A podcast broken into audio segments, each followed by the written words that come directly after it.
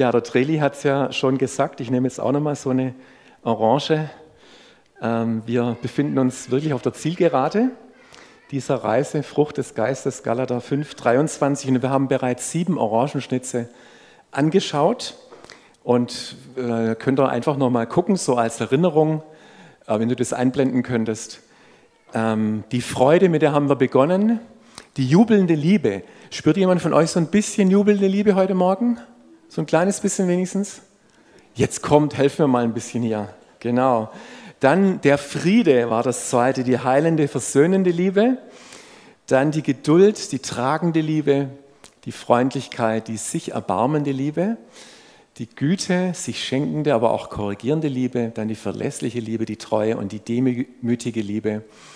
Das war die letzte Sanftmut. Und für heute gilt das Motto, einen habe ich noch oder einen Schnitz haben wir noch übrig. Und ähm, das ist ein ganz interessanter Schnitz.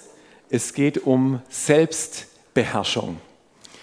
Und wir haben mal das versucht auch zu beschreiben wie die anderen äh, Begriffe und haben das mal beschrieben mit die verzichtbereite, disziplinierte Liebe. Jetzt würdet ihr vielleicht sagen, das klingt ziemlich deutsch so, ja. Wenn ich mir jetzt vorstelle, so in Italien Amore, das klingt nicht so nach Disziplin, oder? Also das, genau. Aber wir schauen mal, was es damit auf sich hat, mit dieser Selbstbeherrschung. Ich war neulich an der Waschstraße, habe gedacht, ich muss mal wieder unser Auto waschen nach längerer Zeit. Beziehungsweise die Bea hat gesagt, ich soll das Auto waschen nach längerer Zeit. Und ich bin dann zur Waschanlage gefahren und als ich dort eintraf, standen vier Autos vor mir. Äh, und ich habe jetzt überlegt, oh, soll ich jetzt da warten? Denn ein Waschgang dauert so acht Minuten da in dieser Garage drin, vier mal acht. Wow, so eine gute halbe Stunde. Habe ich so kurz mit mir gerungen, gesagt, ich, okay, ich warte jetzt. Ich fange schon mal an, so innen ein bisschen hier zu reinigen und Müll rauswerfen. Ich nutze die Zeit. Und als ich dann endlich dran war, als nächster vor diese Garage zu fahren, kommt von rechts ein Auto und drängelt sich so mich rein. Also ein ganz übler Vordrängler. Und ich stieg aus und beschloss diesem Typen einfach ganz freundlich darauf hinzuweisen, Entschuldigung, ich warte hier schon sehr lange und ich war vor Ihnen da. Und die Reaktion fiel dann so aus, der hat nicht mal sein Fenster runtergekurbelt, der hat mich so angeguckt, gibt es hier ein Problem oder? Und dann der gerade vor mir in der Waschstraße war, der hat es ja auch gecheckt. Und der ist mir dann zu Hilfe gekommen, hat viel lauter als ich gesagt, der da war vor Ihnen dran. Also ziemlich laut, ne? Wieder keine Reaktion. Es war so, als würde der Mann meinen, es stünde ihm zu, dass er da einfach reingrätschen kann. Und wir haben ihn weiter entschlossen und vorwurfsvoll angeguckt. Dann startete er plötzlich das Auto und fuhr einfach davon. Und ich war so erregt, ich war verdutzt und dann erregt, dass ich ihm das A-Wort hinterhergerufen habe. Das A-Wort, volle Kanne das A-Wort rausgehauen. Ist das auch schon mal rausgerutscht? Irgendjemand, dem es auch schon mal passiert ist? Ich fand meine Reaktion übrigens sehr gerechtfertigt. Denn sowas geht gar nicht. Und ich habe mich noch mindestens zwei bis drei Tage darüber aufgeregt, bis Bea mal gesagt hat, jetzt komm mal runter. Das hat mir gezeigt, wie leicht einem so der Hut hochgehen kann. Und dann kennt man sich manchmal selbst nicht mehr und spürt, was da so in einem steckt. Das kennt ihr alle aus dem Straßenverkehr. Hauptsache, man wünscht sich nicht, den anderen umzubringen. Das wäre dann so die letzte Stufe. Aber auch das ist in uns drin. Und es ist ja immer noch harmlos gewesen. Ja? Es ist ja nichts Schlimmes passiert, aber Selbstbeherrschung, und das ist ein gutes Beispiel jetzt, das ist, wenn wir uns nicht mehr im Griff haben, ähm, dann brauchen wir Selbstbeherrschung. Also das heißt, Selbstbeherrschung ist der Teil der Frucht des Geistes, die uns hilft, die anderen Teile der Frucht stärker hervorzubringen. Das kommt gleich. Aber vielleicht zur Definition dieses Wort Enkrateia, dieses griechische Wort bedeutet tatsächlich sich selbst im Griff haben. Macht über sich selber haben, sich selber in der Gewalt haben. Und man kann das auf alle Lebensbereiche beziehen in Gratea. Das kann auch bedeuten, nüchtern sein, zurückhaltend sein, Mäßigung üben.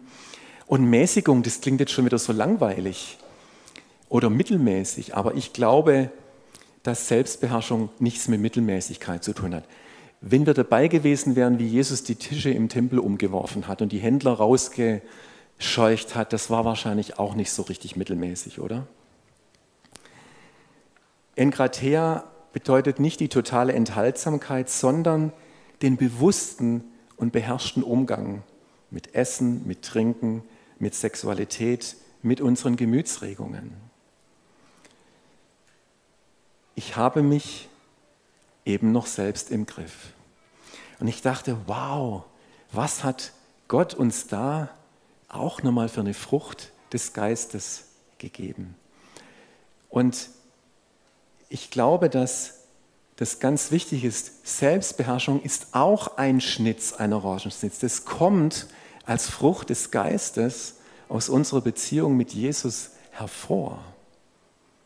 Das ist was anderes, als wenn ich mich immer selber beherrschen muss, sondern der Geist Gottes wirkt in uns Selbstbeherrschung. Das heißt, Selbstbeherrschung entsteht und wird kreativ hervorgebracht in uns durch den Heiligen Geist.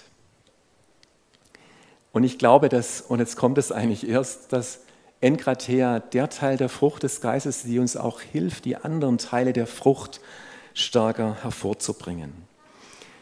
Jeder von euch kennt Selbstbeherrschung im Alltag. Als Sportler kann ich nur ein bestimmtes Ziel erreichen, wenn ich diszipliniert trainiere. Da haben wir das Wort Disziplin, wo es vielleicht auch mal ganz passt, wenn ich mich gesund ernähre und so weiter und so fort. Und Paulus schreibt an Timotheus in 1 Timotheus 4, Vers 7 und 8, übe dich vielmehr darin, so zu leben, dass Gott geehrt wird. Nicht umsonst heißt es, den Körper zu trainieren bringt nur wenig Nutzen. Finde ich ein bisschen schade. Manche Übersetzungen schreiben wenigstens, dass körperliches Training einigen Nutzen bringt. Das gefällt mir irgendwie besser. Aber sich in der Ehrfurcht vor Gott zu üben, ist in jeder Hinsicht nützlich, weil dem, der Gott ehrt, wahres Leben versprochen ist. Das heißt eigentlich, halte dich geistlich fit, genauso wie du dich körperlich fit hältst. Da gehört auch diese Selbstbeherrschung dazu. Also Selbstbeherrschung, das Wort selbst steckt drin, das heißt, da haben wir, das klingt wie nach einer Verantwortung, die wir selbst haben für uns, die uns niemand anderes und auch nicht Gott abnehmen kann. Das ist, weil wir von Gott einen freien Willen geschenkt bekommen haben und das finde ich wunderbar. Aber eine Selbstbeherrschung ist unsere Verantwortung, aber wenn wir Christus in unserem Herzen tragen, haben wir sozusagen den Geist, sie hervorzubringen. Spürt ihr dieses Zusammenwirken zwischen Gottes Geist und unserer eigenen Verantwortung da drin? Und was kann passieren, wenn wir keine Selbstbeherrschung haben, wenn wir uns sozusagen nicht im Griff haben? Also wenn ich den jetzt quasi umbringen will, der da vor mir reingegrätscht ist an der Waschstraße, Paulus formuliert es in Galater 5 so, dass uns dann andere Dinge in den Griff nehmen. Wir haben die Dinge nicht mehr im Griff, sondern die anderen Dinge haben uns im Griff. Und das bezeichnet Paulus als die Werke des Fleisches. Galater 5, 19 bis 21. Ich denke, es ist auch gut, dass wir uns das mal anschauen. Im Übrigen ist klar ersichtlich, was die Auswirkungen sind, wenn man sich von der eigenen Natur beherrschen lässt. Sexuelle Unmoral, Schamlosigkeit, Ausschweifung, Götzendienst, Götzendienst, okkulte Praktiken, Feindseligkeiten, Streit, Eifersucht, Wutausbrüche, Rechthaberei, Zerwürfnisse, Spaltungen, Neid, Trunkenheit, Fressgier und noch vieles andere, was genauso verwerflich ist. Ganz schön lange Liste. Hat irgendjemand von euch schon mal mit irgendeinem dieser Dinge zu tun gehabt, außer mir? Ich danke euch. Das hilft mir jetzt. Ich frage euch jetzt nicht genauer nach, mit was ihr jetzt da zu tun hattet. Aber bevor wir da weiter drauf schauen, möchte ich nochmal eine Grundlage legen, dass wir das, was in Galater 5 steht, auch richtig verstehen und richtig damit umgehen können. Es geht aus meiner Sicht um ein gesundes Verständnis zwischen Geist und Seele und ein gesundes Verständnis zwischen Geist und Fleisch zu haben und es nicht durcheinander zu bringen, was wir Christen manchmal auch tun. Und da möchte ich euch drei drei Dinge nennen, die, die wichtig sind und die Wahrheit sind aus dem Wort Gottes raus und die wir in, in Galater 5 auch so verstehen. Das erste ist, wir haben in Jesus Christus ein neues Leben, ein neues Herz bekommen und das ist deine und meine DNA. Die lebt in uns und wir können deswegen die Frucht des Geistes hervorbringen. Das ist wie so eine Herzenssoftware, die wir bekommen haben. Und dann können wir das nicht nur, sondern dann wollen wir das auch. In Galater 5, 25 steht, da wir also durch Gottes Geist ein neues Leben haben, wollen wir uns jetzt auch auf Schritt und Tritt von diesem Geist bestimmen lassen. Wir wollen es. Ist doch viel schöner, als wir müssen es. Wir wollen es. Die Liebe Gottes, die in unsere Herzen ausgegossen ist, führt uns dahin, es zu tun. Und was ist nun in Bezug auf unsere Seele? Wie wirkt sich das aus? Wir sind von Gott nicht als reine Geistwesen erschaffen, richtig? Diese neue Herzenssoftware lebt zwar in uns, aber wir sind lebendige Wesen, die eine Seele haben, beziehungsweise sogar eine Seele sind. Mit Begriff, dem Begriff Seele, Psyche auf Griechisch, sind unser Verstand, unsere Gefühle, unser Wesen, unsere Persönlichkeit zusammengefasst. Und es ist wichtig, dass wir unsere eigene Seele immer besser kennenlernen und auch anerkennen, dass wir sind, wie wir sind dass wir da ehrlich sind, wo wir vielleicht Stolpersteine im Leben haben.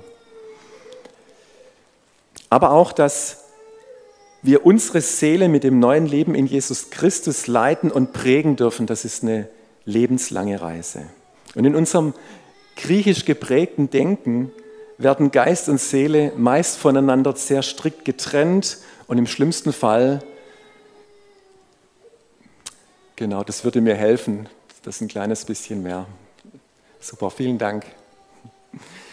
Dass ähm, wir sagen, der Geist ist gut und die Seele ist böse. Das bitte nicht glauben. Das stimmt nicht.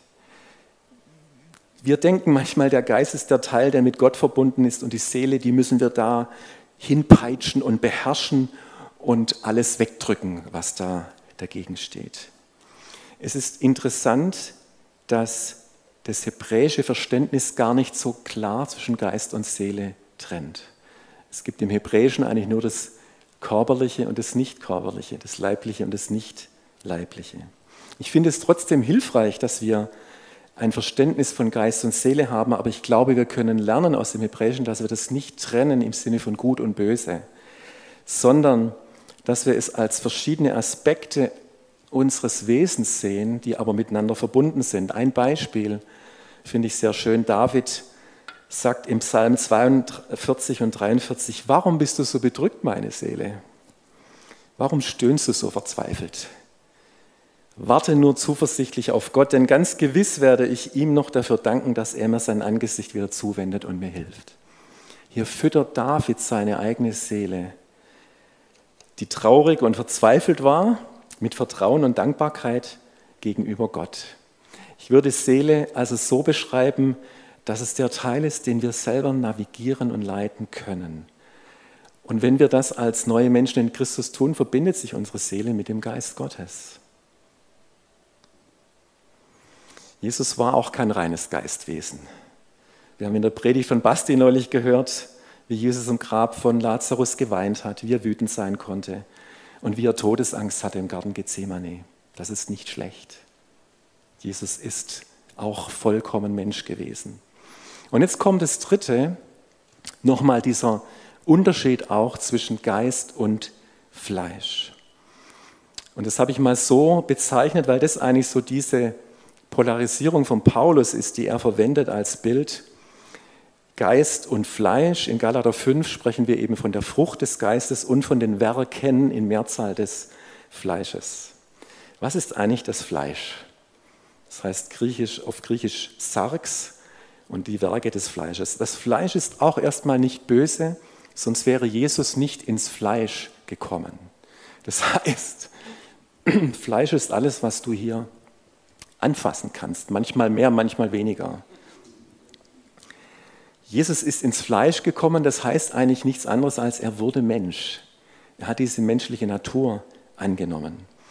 Und es geht jetzt, wenn, wenn Paulus von der fleischlichen Natur spricht, allerdings um die menschliche Natur, die seit dem Sündenfall entgegengesetzt der geistlichen Natur ist. Also das heißt, unsere menschliche Natur ist nicht in der Lage, ein Leben mit Gott zu führen ohne den Geist Gottes. Sie braucht den Geist Gottes, sie braucht diese Herzenssoftware, dass wir auch den Unterschied zwischen Geist und Fleisch erkennen und uns für ein Leben im Geist entscheiden. Also das heißt, wir können mit dieser neuen DNA, die Gott uns gegeben hat, die, über die Werke des Fleisches regieren in der Theorie. Ja? Und Jesus war der einzigste Mensch, der es vollkommen geschafft hat. Er war ohne Sünde. Er hat in einer Situation, die absoluter Hammer war, in der Wüste, hungrig, durstig, vom Teufel versucht, da wäre das Fleisch, hätte das Fleisch längst gesagt, jetzt mache ich da tatsächlich aus dem Stein ein Brot, ja, dass ich was zum Essen habe. Aber Jesus konnte dem widerstehen. Also das heißt, immer wenn meine menschliche Natur mit mir durchgeht, endet das in Werken des Fleisches. Und das ist gut, wenn wir das wissen. Und ich finde es super, dass Paulus uns in Galater 5, Vers 16, eine wunderbare Beschreibung gegeben hat, wie wir damit jetzt umgehen können. Da heißt es Galater 5,16, lasst den Geist Gottes euer Verhalten bestimmen, dann werdet ihr nicht mehr den Begierden eurer eigenen Natur nachgeben. Was ich hier super finde, ist die Reihenfolge. Paulus sagt nicht, kämpfe die ganze Zeit gegen die Versuchungen des Fleisches, sei nicht immer nur reaktiv, sondern lebe im Geist. Lass dein Verhalten vom Geist Gottes bestimmen, das ist proaktiv. Angriff ist die beste Verteidigung.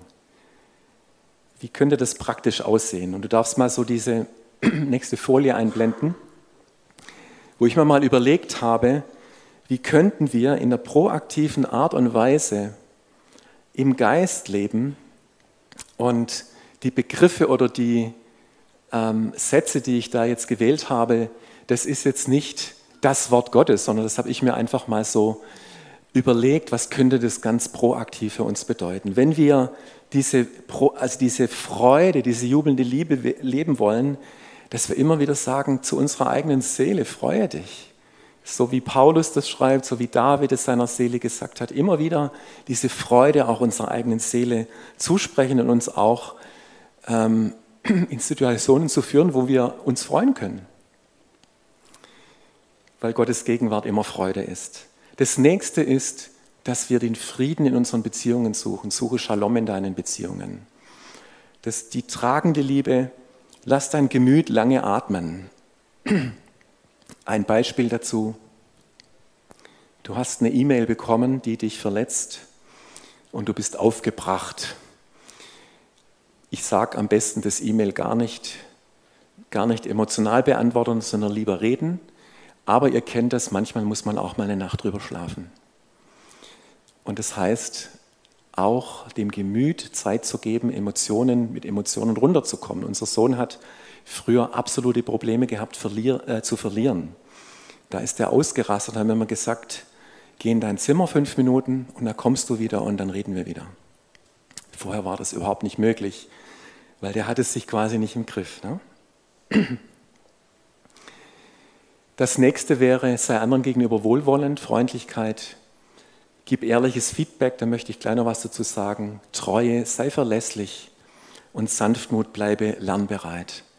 Bleibe jemand, der einen Fehler zugeben kann, der sich entschuldigen kann, der sagen kann, du hast recht und nicht ich. Also das sind so Dinge, wo ich denke, dass das gute Gewohnheiten sind, auch unseren Charakter zu entwickeln, dass wir proaktiv leben und dann nicht so leicht in diese Werke des Fleisches auch reinfallen.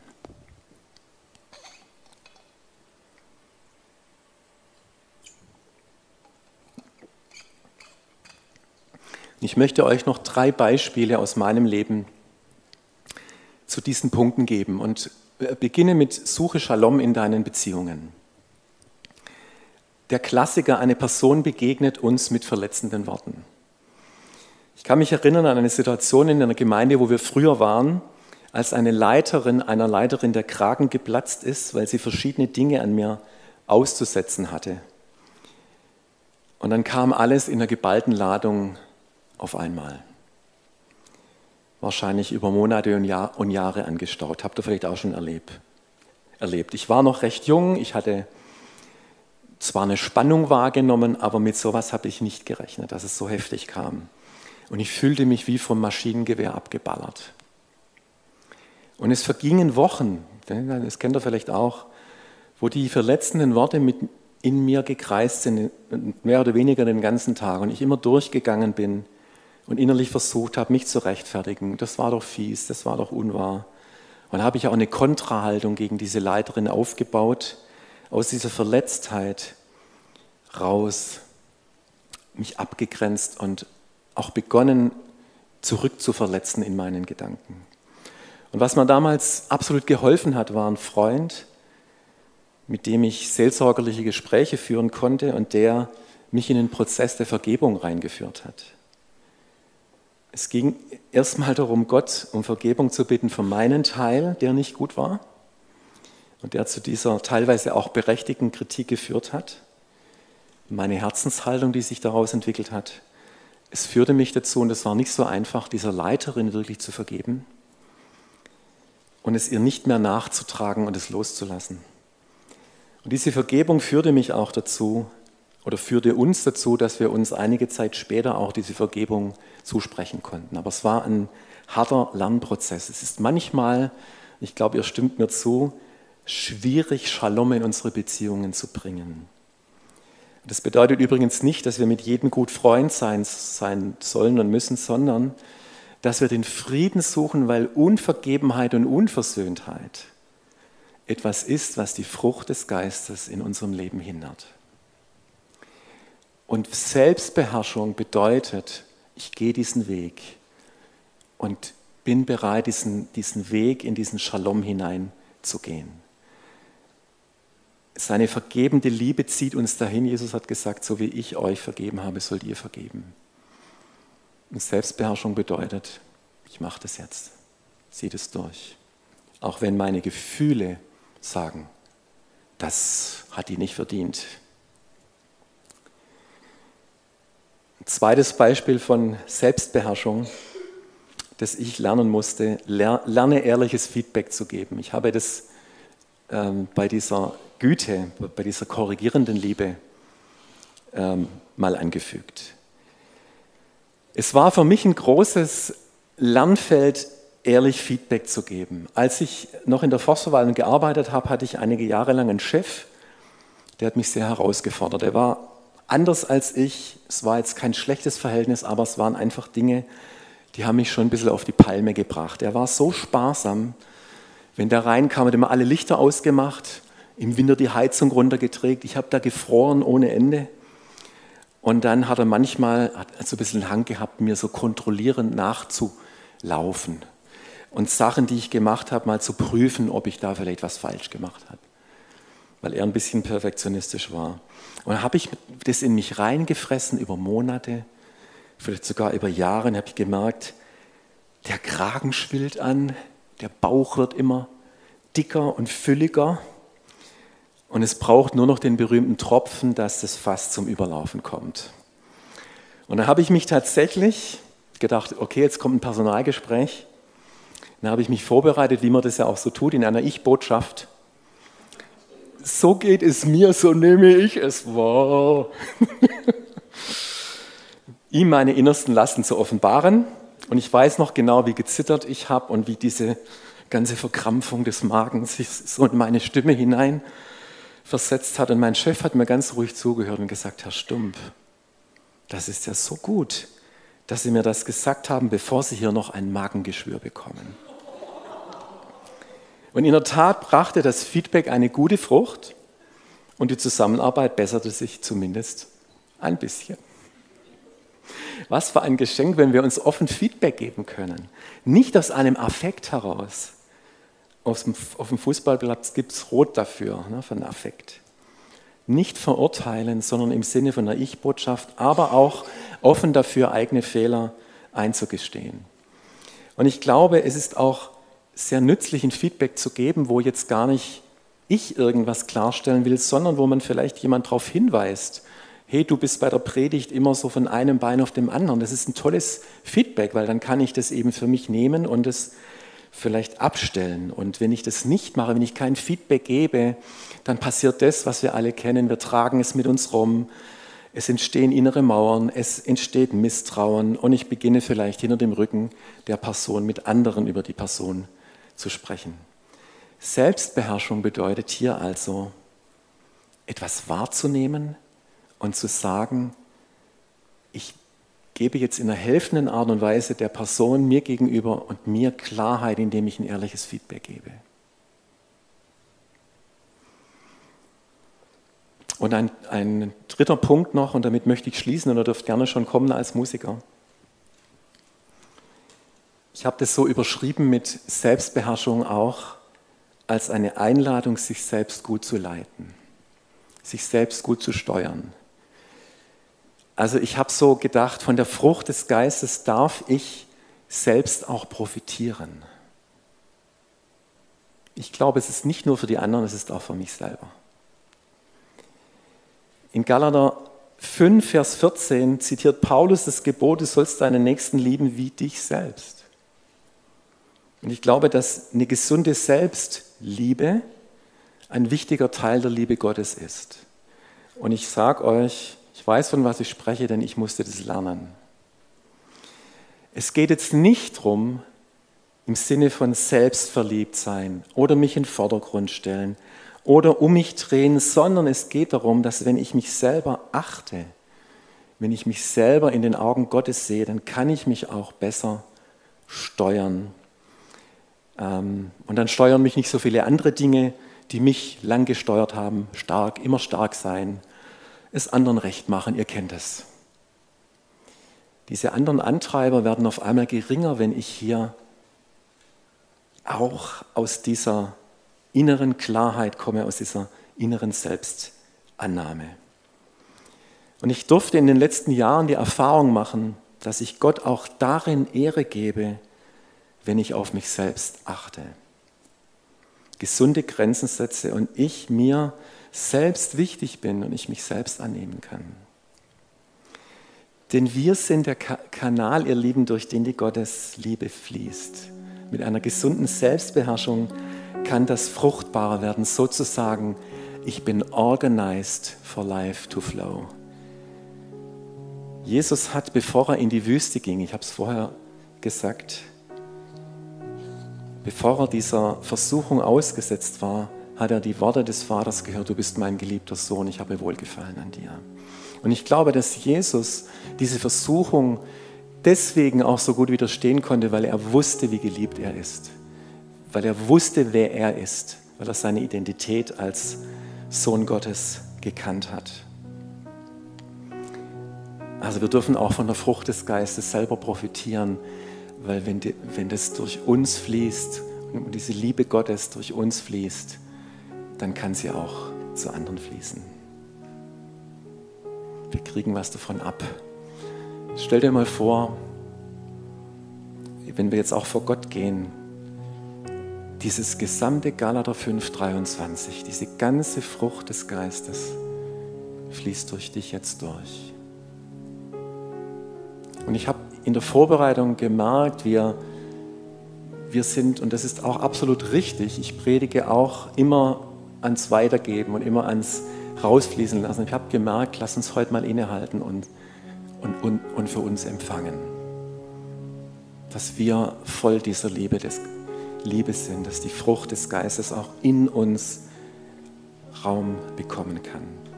Und ich möchte dich heute Morgen ermutigen, den Heiligen Geist einzuladen und zu fragen, Heiliger Geist, gibt es einen Bereich in meinem Leben, in dem du zu mir über Selbstbeherrschung, über die Möglichkeit, mich selbst gut zu leiten, heute Morgen sprechen möchtest.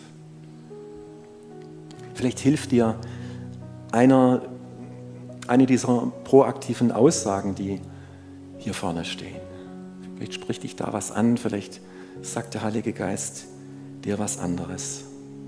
Ich lade dich jetzt ein, Heiliger Geist, in unserem Herzen zu wirken und lade dich ein, es einfach zu reflektieren und hinzuhören.